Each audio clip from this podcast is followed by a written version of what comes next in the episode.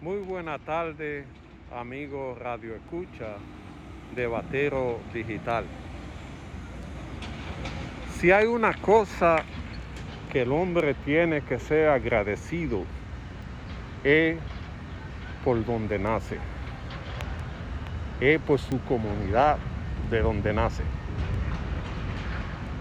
Segundo, por su nación y después por los demás.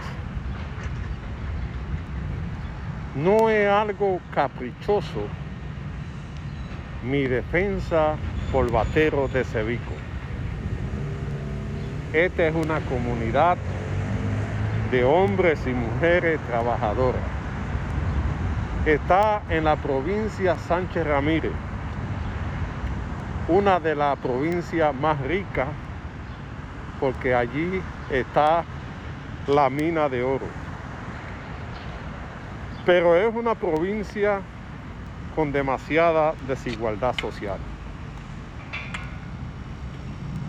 Los beneficios del 5% que aporta de la ganancia de la mina no llegan a las comunidades. Y usted ve gente empobrecida, faltándole servicio que con pocas cosas se hace. Ante esa situación, don Leo, quien le habla, no se va a poder quedar callado. No importa el gobierno que esté, siempre alzaré mi voz ante la justicia contra mi comunidad. Si la provincia tiene ganancia de la mina, lo ideal es que esa ganancia vaya a la comunidad, se hagan las obras del lugar para el desarrollo de la misma.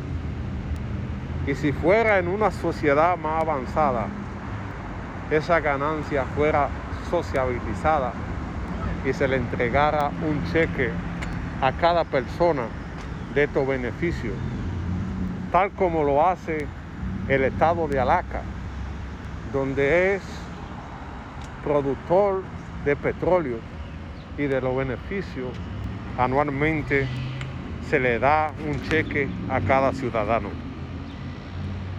Pero estos fondos lo manejan los ayuntamientos y muchas veces se van en gastos de, de pagar nómina y en cosas innecesarias y no se invierte en la comunidad. En Batero se necesita el agueducto, un agueducto que beneficie a la comunidad, ya que el agueducto fue consignado a un ingeniero, pero nunca se hizo, pero tampoco se le pidió explicaciones.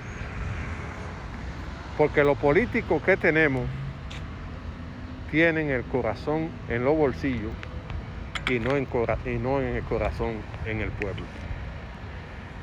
Hay que buscar la medida que el pueblo sepa entender cuáles políticos escoge para ser su representante.